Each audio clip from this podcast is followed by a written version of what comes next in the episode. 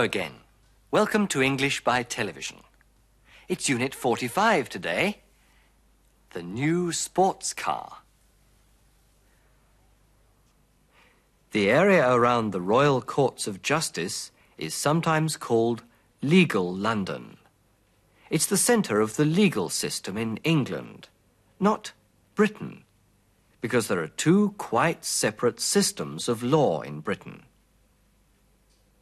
Scottish law is completely different from English law and has its headquarters in Edinburgh. The four inns of court are called Lincoln's Inn, the Inner Temple, the Middle Temple,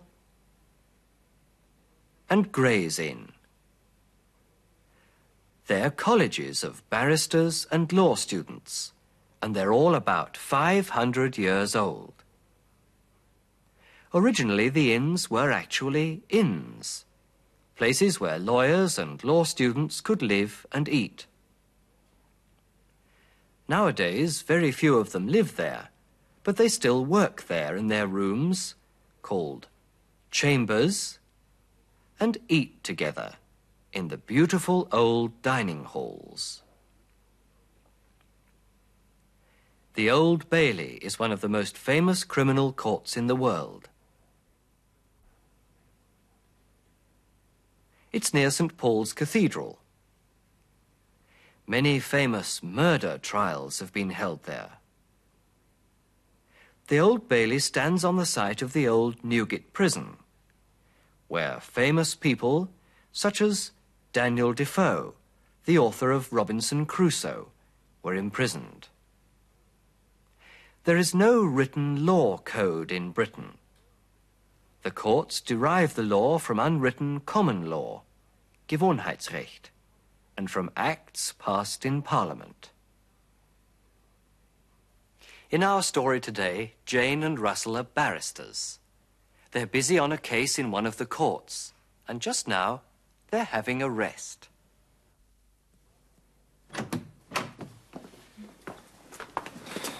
Thank goodness. What a difficult case this is. I needed the break. So did I. It's so stuffy in that courtroom. It's always the same with this judge. He always has the windows closed. He's afraid of catching a cold. How about going to the dining hall for a bite to eat? I've got an appointment at 12, but we can have lunch together. Lovely. Tompkins! Where's Tompkins? Who's Tompkins? He's my new pupil. He's a bit slow, you know. Ah, there you are, Tompkins. I wish you wouldn't keep me waiting. Sorry, Mr. Grant. Well, we were thinking of going over to lunch in a moment. Uh, would you like to join us? Thank you for asking, Mr. Grant. But could I have a word with you for a moment? Is it about the case? No. It's a private matter, Mr. Grant. Some other time, Tompkins. But I'd like to apologize. For... Tompkins, would you mind putting these papers away? A cigarette? No, thank you. I don't smoke. Tompkins? No, thank you. I've given up smoking. Have you? Yes, I'm saving up for a new car. I can't afford to spend so much on smoking. Ah, a new car, eh? I've just bought a new car. It's parked outside in Lincoln's Inn Fields. What colour is it? It's red, isn't it, Mr. Grant? How did you know? I saw a big red car parked in Lincoln's Inn Fields. Yes, that's mine. I knew it was his. Is it a sports car? Yes, it's the new GT5. It does 120. You enjoy driving fast, don't you? Yes, I do. But surely it's dangerous and very expensive. No, it isn't. Of course, you have to be careful with overtaking and so on. The car is quite small, so it's convenient for parking in London. I never have any problems now with parking. I do. Parking a car is the most difficult thing of all. It's a great advantage having a fast car. I handle a lot of Scottish cases, uh, so it's very good for going up to Edinburgh. But it's not a very good car for shopping, I imagine. Excuse me interrupting you, Mr. Grant. Yes, Tompkins, what is it? That private matter I mentioned. Some other time, Tompkins. Don't you remember my saying that? Yes, I do, but Now, no buts, Tompkins. Uh, go and answer the telephone, will you? Poor Tompkins, you're hard on him. Yes. I believe in being hard on pupils. It's the best way of teaching them. He's a good fellow, but I can't stand his interrupting me all the time. But I think he wants to tell you something. Why don't you ask him what's on his mind? All right, perhaps I will. there's somebody waiting to see you downstairs, Mr. Grant. Thank you, Tompkins. I'll be down in a minute. Uh, but tell me, Tompkins, what's troubling you? Well, it's like this, Mr. Grant. I'd like to apologize for parking so badly this morning. What do you mean, Tompkins? I- I'm no good at parking. But you can't be good at everything. You're very good at your job. Thank you, Mr. Grant. Is that all, Tompkins? No, not quite, Mr. Grant. You see, while I was parking my car this morning, I hit another car without meaning to. Oh, hard luck, Tompkins. Was there any damage? Well, my car is perfectly all right, Then stop worrying. but the other car's got a few scratches. Really, Tompkins? All this fuss about a few scratches. I'm sure the owner won't mind. I'm afraid he will. What do you mean? Well, you see, it's the big red sports car in Lincoln's Inn Fields. You're the owner.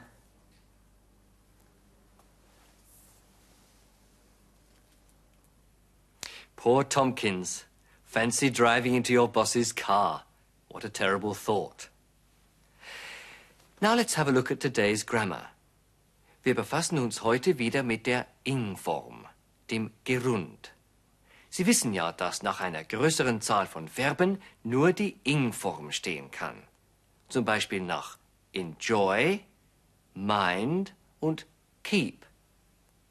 Listen how we use these verbs in our scene today. I wish you wouldn't keep me waiting. You enjoy driving fast, don't you? Tompkins, would you mind putting these papers away? Would you mind putting these papers away? Merken Sie sich diese Anwendung von mind.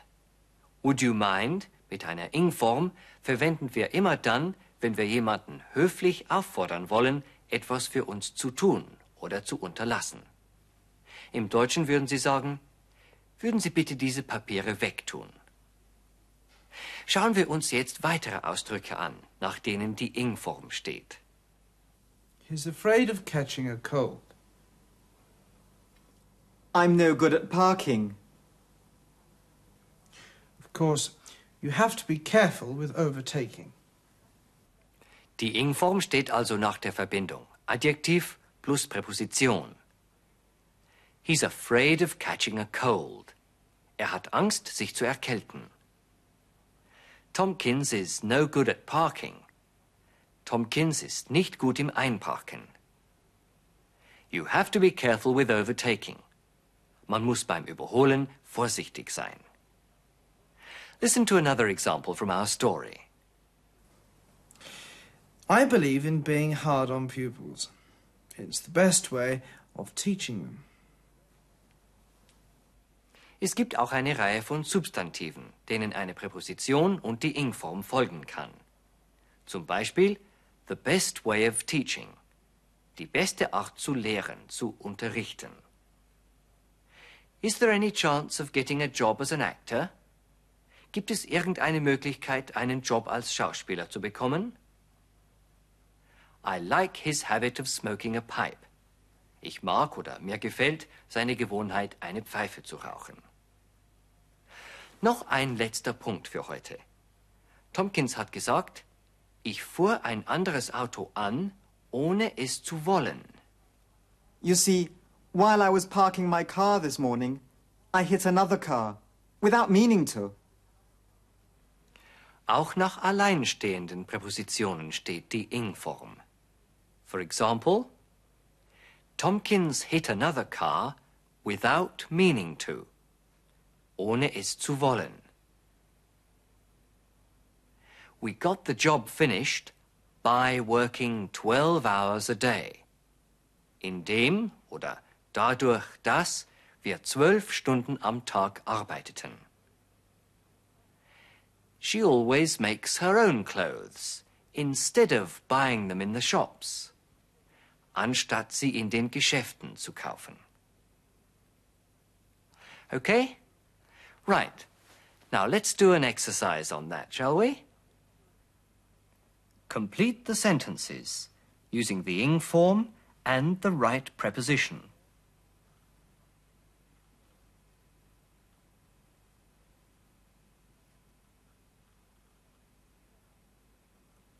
He's given up smoking.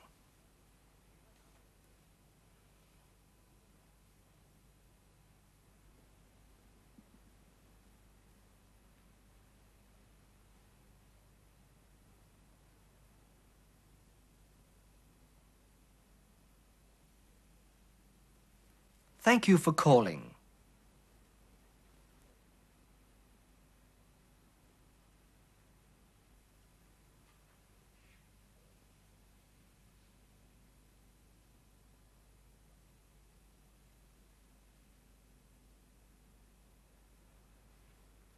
I'm thinking of returning to New York.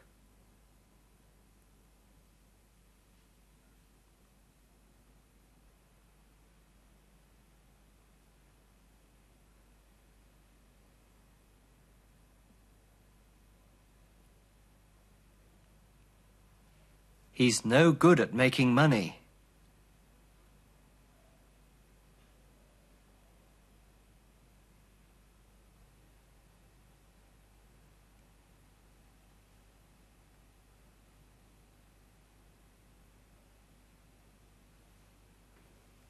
She was afraid of losing her way.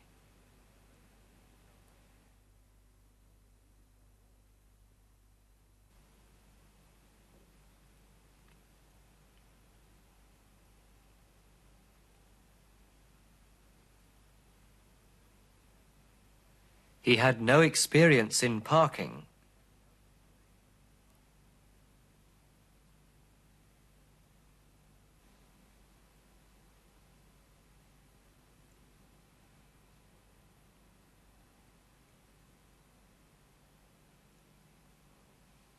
I believe in being hard on pupils.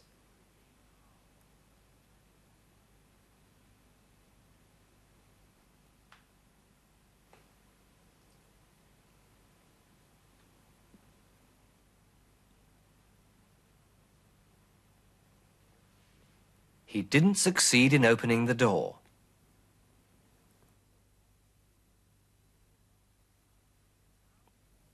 And now he has succeeded in opening the door.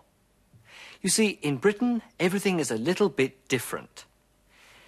We don't have door handles on the inside. So to open the train door, you have to open the window, lean out, and open the door with the outside handle. And now it's time to watch our story once again. When you see the sign, repeat the sentence.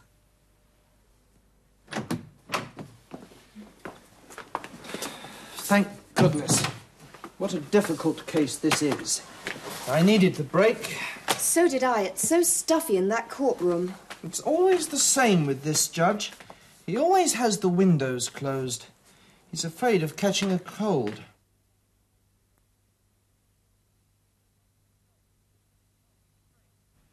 He's afraid of catching a cold.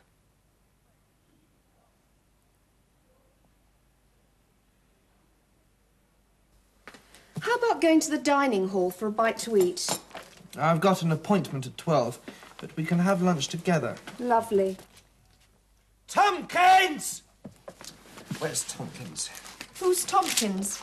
He's my new pupil. He's a bit slow, you know. Ah, there you are, Tompkins. I wish you wouldn't keep me waiting.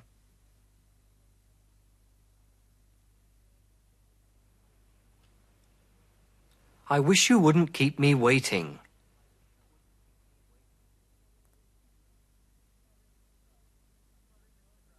Sorry, Mr. Grant. Well, we were thinking of going over to lunch in a moment. Uh, would you like to join us? Thank you for asking, Mr. Grant. But could I have a word with you for a moment? Is it about the case? No. It's a private matter, Mr. Grant. Some other time, Tompkins. But I'd like to apologize. For... Tompkins, would you mind putting these papers away? A cigarette? No, thank you. I don't smoke. Tompkins? No, thank you. I've given up smoking.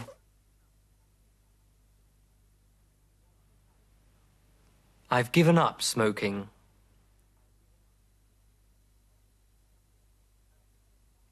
Have you? Yes, I'm saving up for a new car. I can't afford to spend so much on smoking. Ah, a new car, eh? I've just bought a new car. It's parked outside in Lincoln's Inn Fields. What colour is it? It's red, isn't it, Mr. Grant? How did you know? I saw a big red car parked in Lincoln's Inn Fields. Yes, that's mine. I knew it was his. Is it a sports car? Yes, it's the new GT5. It does 120. You enjoy driving fast, don't you? Yes, I do. But surely it's dangerous and very expensive. No, it isn't. Of course, you have to be careful with overtaking and so on.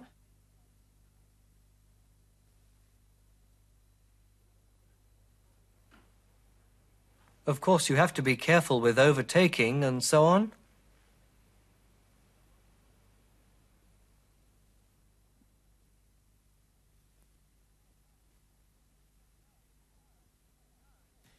The car is quite small, so it's convenient for parking in London.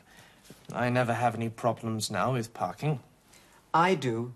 Parking a car is the most difficult thing of all. It's a great advantage having a fast car.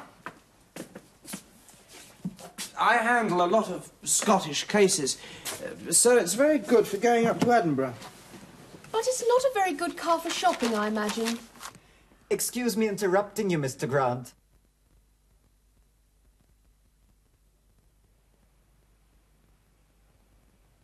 Excuse me interrupting you, Mr. Grant.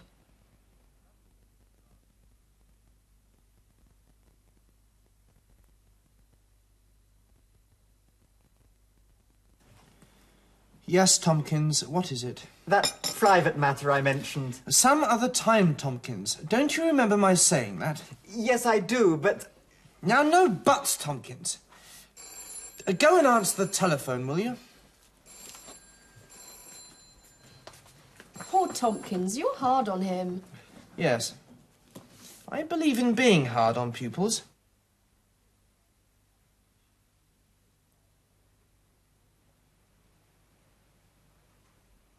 Yes, I believe in being hard on pupils.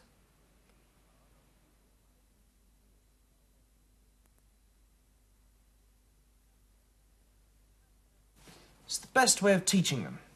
He's a good fellow, but I can't stand his interrupting me all the time. But I think he wants to tell you something. Why don't you ask him what's on his mind? All right, perhaps I will. There's somebody waiting to see you downstairs, Mr. Grant.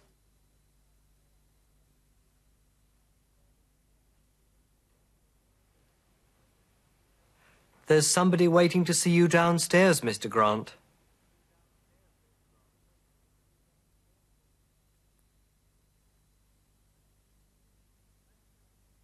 Thank you, Tompkins. I'll be down in a minute. Uh, but tell me, Tompkins, what's troubling you? Well, it's like this, Mr. Grant. I'd like to apologize for parking so badly this morning. What do you mean, Tompkins? I- I'm no good at parking.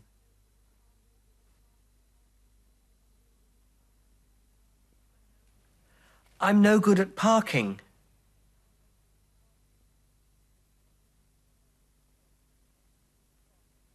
But you can't be good at everything. You're very good at your job. Thank you, Mr. Grant. Is that all, Tompkins? No, not quite, Mr. Grant. You see, while I was parking my car this morning, I hit another car without meaning to. Oh, hard luck, Tompkins. Was there any damage? Well, my car is perfectly all right. Then stop worrying.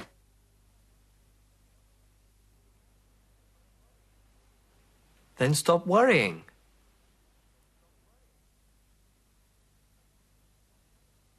But the other cars got a few scratches. Really, Tompkins. All this fuss about a few scratches. I'm sure the owner won't mind. I'm afraid he will. What do you mean? Well, you see, it's the big red sports car in Lincoln's Inn Fields. You're the owner. Let's do a multiple choice test now. You tell me the right answers. Who's Tompkins? Is he Jane's friend, Russell's pupil, or the judge?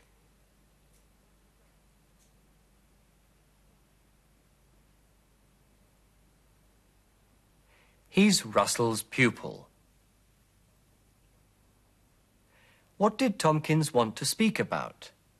Did he want to speak about the case, about the judge, or about a private matter?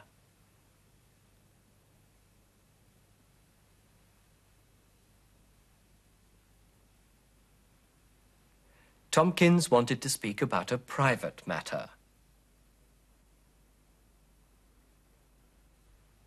Who's the owner of the red sports car? Is it Tompkins, Jane, or Russell?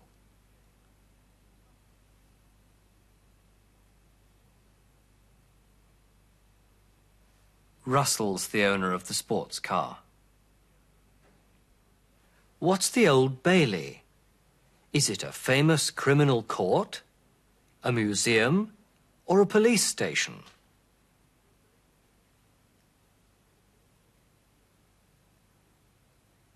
It's a famous criminal court. In England, there are two kinds of lawyers solicitors and barristers. A solicitor is competent to advise and instruct clients in legal matters.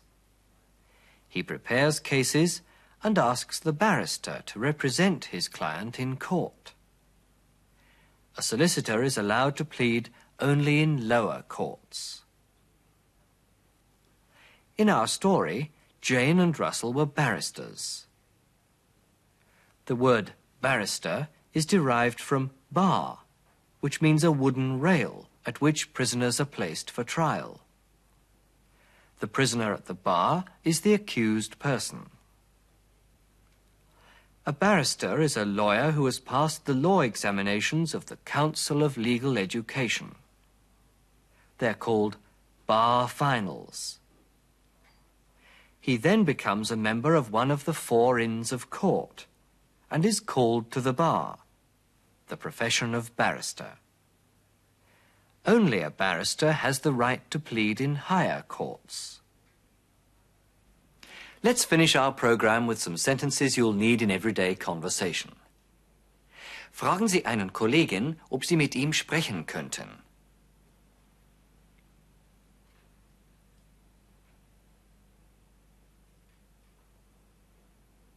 Could I have a word with you?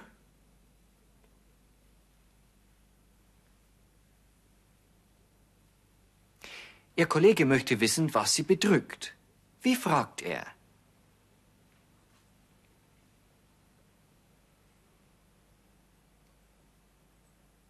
What's troubling you?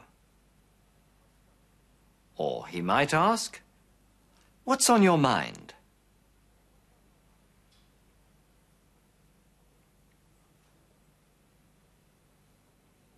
Sagen Sie, dass es um eine private Angelegenheit geht.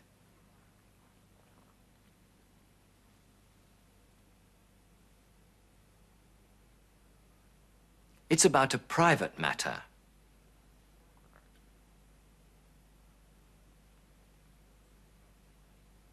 Ihr Kollege sagt, dass er im Moment ziemlich beschäftigt ist.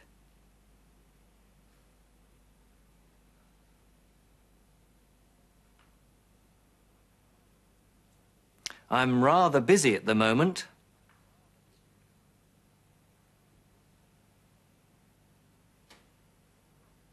Er sagt, dass er um 12 Uhr eine Verabredung hat.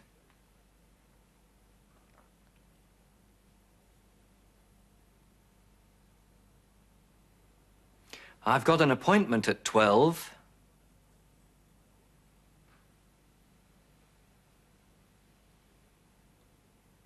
Er schlägt Ihnen vor, später darüber zu reden.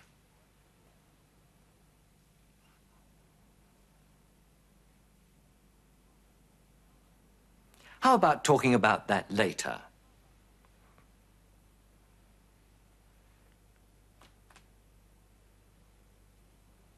Er fragt sie, ob sie etwas dagegen hätten, gegen 5 Uhr zur Witness Box zu kommen.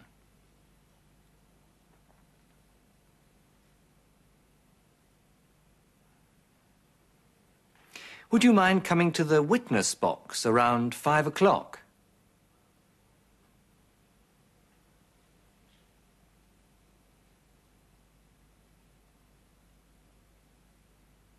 Sagen Sie, dass Ihnen das sehr recht ist, dass Sie einverstanden sind.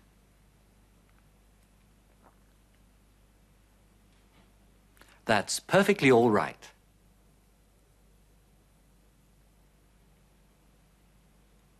Verabschieden Sie sich bis später.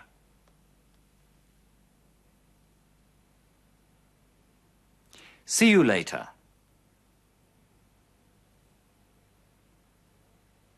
Well, that's all for today, so this is where I say, see you later. Goodbye and all the best.